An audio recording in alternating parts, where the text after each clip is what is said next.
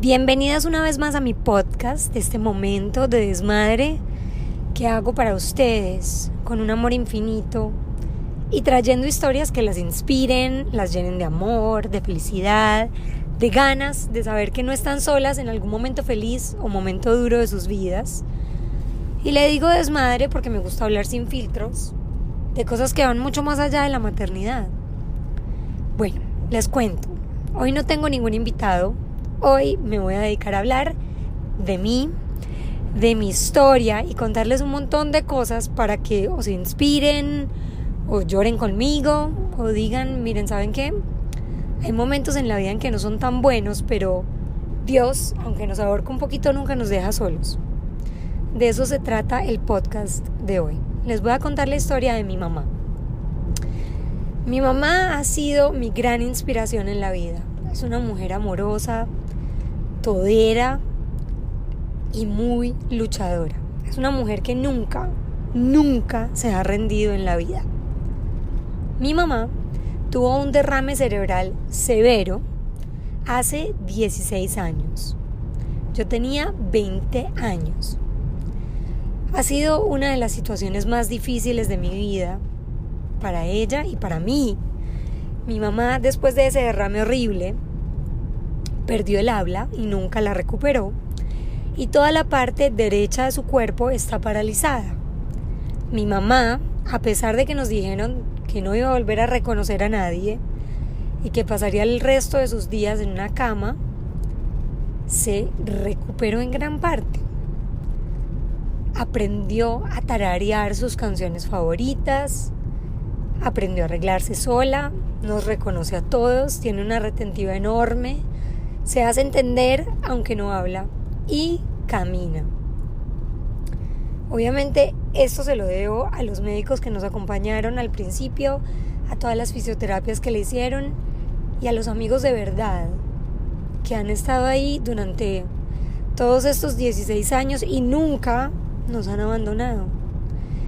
Las amigas de mi mamá, que la gran mayoría son amigas que le regalé yo, le regalé yo cuando era chiquita y las encontró en el colegio, otras amigas de su colegio de toda la vida y sus primas. Ellos han sido el apoyo más grande con la enfermedad de mi mamá. Han sido años muy difíciles, pero también años maravillosos. Mi mamá vivió gran parte desde su enfermedad con mi papá, quien también hace unos años se enfermó y tuvo un cáncer que terminó quitándole la vida hace casi seis años. Se me quiebra la voz porque se podrán imaginar lo que significó esto en mi vida también. No solo perder a mi papá, sino que mi mamá pasara a ser 100% responsabilidad mía. Mi papá se murió en febrero, hace casi seis años, hace cinco años largos. Y en ese momento, pues a mí me tocó, soy única hija de mi mamá, y me tocó asumir toda la responsabilidad física, sentimental, moral y económica. En ese momento de mi vida yo tenía dos niñas chiquitas. Isabela en ese momento creo que tenía cinco años y Sabrina tenía tres. Y bueno, yo dije, listo, me llevo a ir a mi mamá conmigo a Estados Unidos, asumimos los cambios, la responsabilidad, me tocó hacer un cuarto extra en mi casa, un baño extra, acomodar todo para que una persona como mi mamá, con discapacidades de movilidad, eh, cognitivas y de comunicación, viviera con nosotros. Y lo logramos. Y cuando yo pensé que estábamos saliendo adelante, en agosto del 2014, me di cuenta que estaba embarazada. Micaela venía en camino y no, no era planeado. Honestamente, cuando tú adquieres la responsabilidad de, un, de una mamá o un papá, sin hermanos que te ayuden, ni, ni familia realmente, que, que, te ayudara mucho. Yo solo tenía las primas de mi mamá que han sido las que siempre me han acompañado. Eh, aunque hay más familias, son las que de verdad me han ayudado con el corazón y con el alma. En ese momento a mí se me cayó el mundo. Y se los digo porque quiero que Muchas veces ven mis redes sociales y dicen es hermoso, la familia, las tres niñas, el marido, la mamá, y, y no, no siempre es fácil. A mí se me cayó el mundo, yo no sabía yo cómo iba a ser para tener a mi mamá, tener a mis hijas, un bebé más, y no perder mi matrimonio en la mitad de todas estas cosas. Fue muy duro, es muy duro, pero bueno, Dios me mostró el camino y Micaela llegó a nuestra vida. En ese momento mi mamá, gracias a sus primas, se vino a ir a Colombia un tiempo. Mientras yo podía de verdad sentar cabeza y, y sacar a mis niñas por lo menos un poquito adelante. No tener tres bebés y una mamá discapacitada. Durante esos primeros dos años de Micaela yo fui a Estados Unidos, vine a Colombia, fui a Estados Unidos, Colombia, Estados Unidos, Colombia, entre tres hijas, un trabajo tiempo completo, una mamá discapacitada y haciendo toda larga distancia, hasta que hace casi más o menos tres años no pude más y dije, voy a comprimir todo en un mismo lugar y me regresé a mi mamá conmigo a Estados Unidos. Esos tres años han sido mágicos porque mi mamá, como les dije, ha sido un ejemplo enorme en mi vida. O sea, hay momentos en que yo me frustro, que me voy a rendir, que no quiero más. Y después miro a mi mamá y digo, no, no, Pablo, un momentico, tu mamá nunca se ha rendido. A pesar de todo esto, sigue adelante. Y yo digo, yo no me voy a rendir. Yo no, por ningún motivo del mundo, voy a dejar que la felicidad de mis hijas, de mi matrimonio, de mi mamá, se opaque porque yo esté cansada y muchas veces frustrada. Y ese ha sido mi lema durante todos estos años. Pero tengo que contarles y admitirles que toda esta situación no ha sido fácil. Cuando nació Micaela y me traje a mi mamá a vivir a Estados Unidos, un día dije, yo no puedo más. Yo no, yo no, yo no puedo vivir y andar con todo esto y fuera de eso tener un trabajo de tiempo completo que requería muchísimas horas de mi día y hasta de los fines de semana. Y en ese momento me tocó poner en la balanza lo que era mi familia y lo que era mi trabajo, aclarando que yo amaba mi trabajo y que yo le he puesto todo mi alma, mi corazón, mi empeño y todo lo que soy a mi carrera. Una carrera que construí con, con con mucha honestidad, con mucho trabajo y me tocó renunciar. Me tocó decir no puedo. No puedo física y mentalmente hacer las dos cosas. Y ese fue el primer momento en mi vida en que yo dije tengo que escoger entre mi carrera y mi familia. Y lo dije hace poco y lo vuelvo a decir y lo diré siempre. Mi familia siempre irá primero. Siempre siempre irá primero. Mis hijas, mi marido, mi mamá son lo principal en mi vida.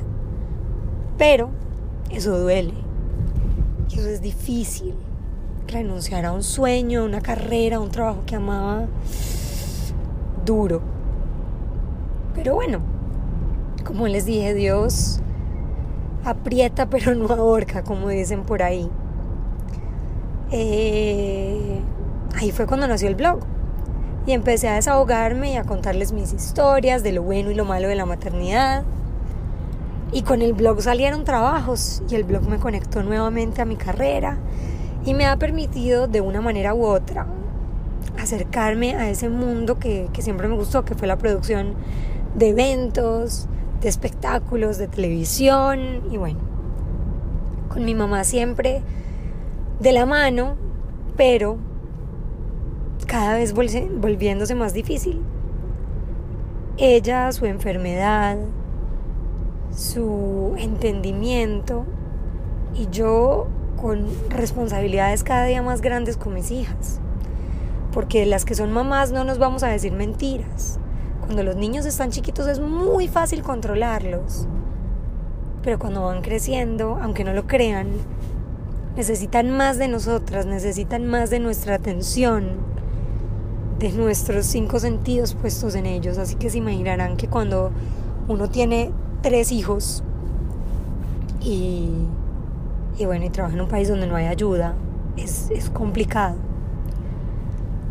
Y así sucesivamente el, el último año de mi vida se mezcló entre muchos éxitos con la carrera, con el blog, con proyectos que yo me había soñado y la realidad de mi casa, de mis hijas, de lo que requiere mi matrimonio y de todo lo que requiere mi mamá y su enfermedad. Yo les confieso que me perdí, me perdí o no, me metí en la responsabilidad de sacar todo adelante, de estar para todos y yo me perdí a mí misma. Me perdí en un mundo de responsabilidades, de querer hacer mil cosas, de cumplirle a mil personas y me fallé a mí. Me fallé a mí porque en la mitad de todo esto uno da, da, da y en el momento que tú necesitas recibir y te das cuenta que no es tan fácil, o sea, yo tengo todo el amor de mis hijas, de mi esposo, de mi mamá, pero pero recibir también significa tener un poquito de tiempo para ti, para recargarte, para pensar, para estar bien, que los proyectos en los que yo había soñado, que había sacado adelante, que había desarrollado se dieran. Y eso no se dio. Hubo muchos eh, momentos en que me encontré en la mitad de una depresión me alejé de muchas cosas, de amigos, de personas. Y me frustré mucho cuando me robaron ideas. Ideas o proyectos que yo había sacado en algún momento adelante. Eso duele en el alma. También duele en el alma que la gente cuando te ha visto siempre activa y dando todo por todos y haciendo de todo y siendo la más todera, no seas capaz y te empiecen a criticar y te empiecen a decir cosas, eso duele. Y uno en ese momento se aleja y, y trata como de, como dicen por ahí, reinventarse.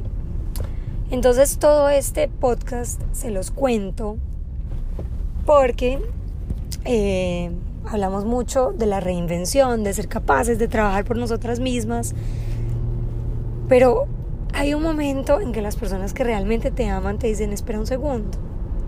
A ver, piensa en ti. ¿Qué puedes hacer por ti para que tú te sientas mejor? Porque aunque estás dando todo por todo el mundo, estás acabando contigo misma. Y eso al final del día repercute en las personas que más amas. Y eso me pasó. Unas amigas verdaderas, hermosas. Mira, mira, tú no puedes seguir dando todo por todo el mundo. ¿Qué vas a hacer?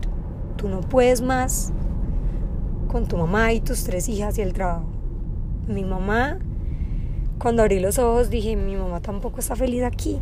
Sí está con nosotros, sí está acompañada, sí está rodeada de amor, pero ella también quiere su espacio, quiere sus cosas. Y ahí fue que empecé un proceso de, bueno, ¿qué vamos a hacer? Manos a la obra para mejorar todo. Y bueno, eh, todo este proceso termina en que, en que mudo a mi mamá Colombia, logro cumplirle su sueño de tener una casa junto a sus primas que tanto la quieren y la han cuidado, eh, cerquita de sus montañas, de la gente que la adora, y, y yo alejarme y, también hacer mi vida con mi familia, con mis proyectos, con con un poquito menos de carga en un país donde vuelvo y les repito, donde no hay ayuda. Eh, hoy el podcast es bastante personal, es más corto de lo que están acostumbradas, pero quiero finalizar toda esta historia que tiene momentos hermosos y momentos difíciles diciéndoles que Dios a uno nunca lo abandona y Dios, como quiera que tú lo representes o como quiera que tú lo llames, es esa energía bonita que te da ganas de lograr todo y de hacer todo con amor. Yo confío plenamente en que haber mudado a mi mamá a Colombia, en el lugar donde ella quería estar, con ayudas contratadas para estar con ella 24/7 y con su familia cerca, le va a ayudar a ella a tener una vida más social, activa, eh, con gente también de su edad, eh, en su país que tanto ama, donde económicamente puedo darle más cosas eh, que lo que le podía dar estando en Miami. Y yo también tener mi espacio con mi familia y con mis hijas y tener un poquito menos de ese estrés porque el estrés y las ganas de hacer todo nos, nos come a todas. En mi situación o en una situación menos difícil que la mía, nos, nos come. Em, si les sirve algo cuando uno pasa por estas situaciones difíciles, siempre hay que buscar ayuda. Decir es que yo no puedo sola. Yo voy donde psicólogo, yo hago tratamientos para, para estar mejor, para estar más presente conmigo misma y para estar presente para los que amo. También he hecho cambios enormes en los que me he alejado de personas que me hacían daño de una u otra manera. No sé si esas personas se daban cuenta o no se daban cuenta, pero hay momentos en los que uno necesita alejarse porque de pronto tus frecuencias no, no están en la misma de las otras personas y tú necesitas sincronizarte contigo mismo para estar bien. Eh, y bueno, dándome tiempo, confiando en Dios y contándoles mis historias para que si las que oyen se inspiran o tienen un poquito de... A mí también me pasa con lo que yo les cuente, así yo le ayude a una persona o a miles, ojalá miles con lo que les estoy contando podamos salir todas o todos adelante. Yo les cuento que mi mamá está feliz en su nuevo espacio. Eh, creo que le cumplió un sueño de tener su casa, de tener su espacio. Y yo también me voy a cumplir mis sueños, aunque estaré viajando obviamente más para ver a mi mamá y para poder eh, también seguir disfrutándola. Disfrutándola como me la dio Dios después de ese derrame cerebral que yo de verdad odio y que me quitó sus consejos, sus palabras, pero me dio una mujer llena de ganas y de amor del bueno y de ejemplo nunca rendirse. Así que, nada, les dejo este podcast un poquito sentimental, eh, con muchas historias personales que de pronto alguna les sirvan, pero les digo que Dios nunca nos desampara. Prendanle velitas, récenle ¿Y saben qué? Levantémonos siempre dando gracias. Yo doy gracias por tener un esposo que me apoya y me ayuda, unas niñas preciosas y sanas, y por tener una mamá que a pesar de que no está 100% como yo quisiera que estuviera, nunca ha dejado de mostrarme el amor que me tiene. Y ojalá ella se dé cuenta el amor que yo siento por ella. Se les quiere a todos los que me escuchan. Gracias por oír esta historia larga. y nos oímos y nos escuchamos la próxima semana en este momento de desmadre. Soy Paulis. Chao.